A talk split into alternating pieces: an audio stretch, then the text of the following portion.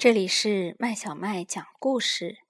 今天我们要讲的是一个短短的故事。当我想睡的时候，是由来自湖南长沙的露露小朋友点播的。露露小朋友只有两岁，这个故事特别适合两岁的小朋友。它是由美国的霍华德和彻利创作的，由河北教育出版社出版。当我想睡的时候，我希望睡在暖暖的篮子里，或是睡在毛茸茸的鸟巢里。当我想睡的时候，我会伸伸懒腰，打个大哈欠，假装自己睡在池塘里，或是睡在树洞里。或是躲在温暖的山洞里，睡上一整个冬天。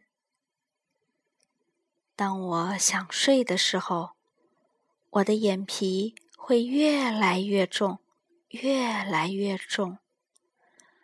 我想试一试站着睡，或是在高山上睡，或是倒挂着睡。或是在树枝上睡。当我想睡的时候，我会一直一直打哈欠。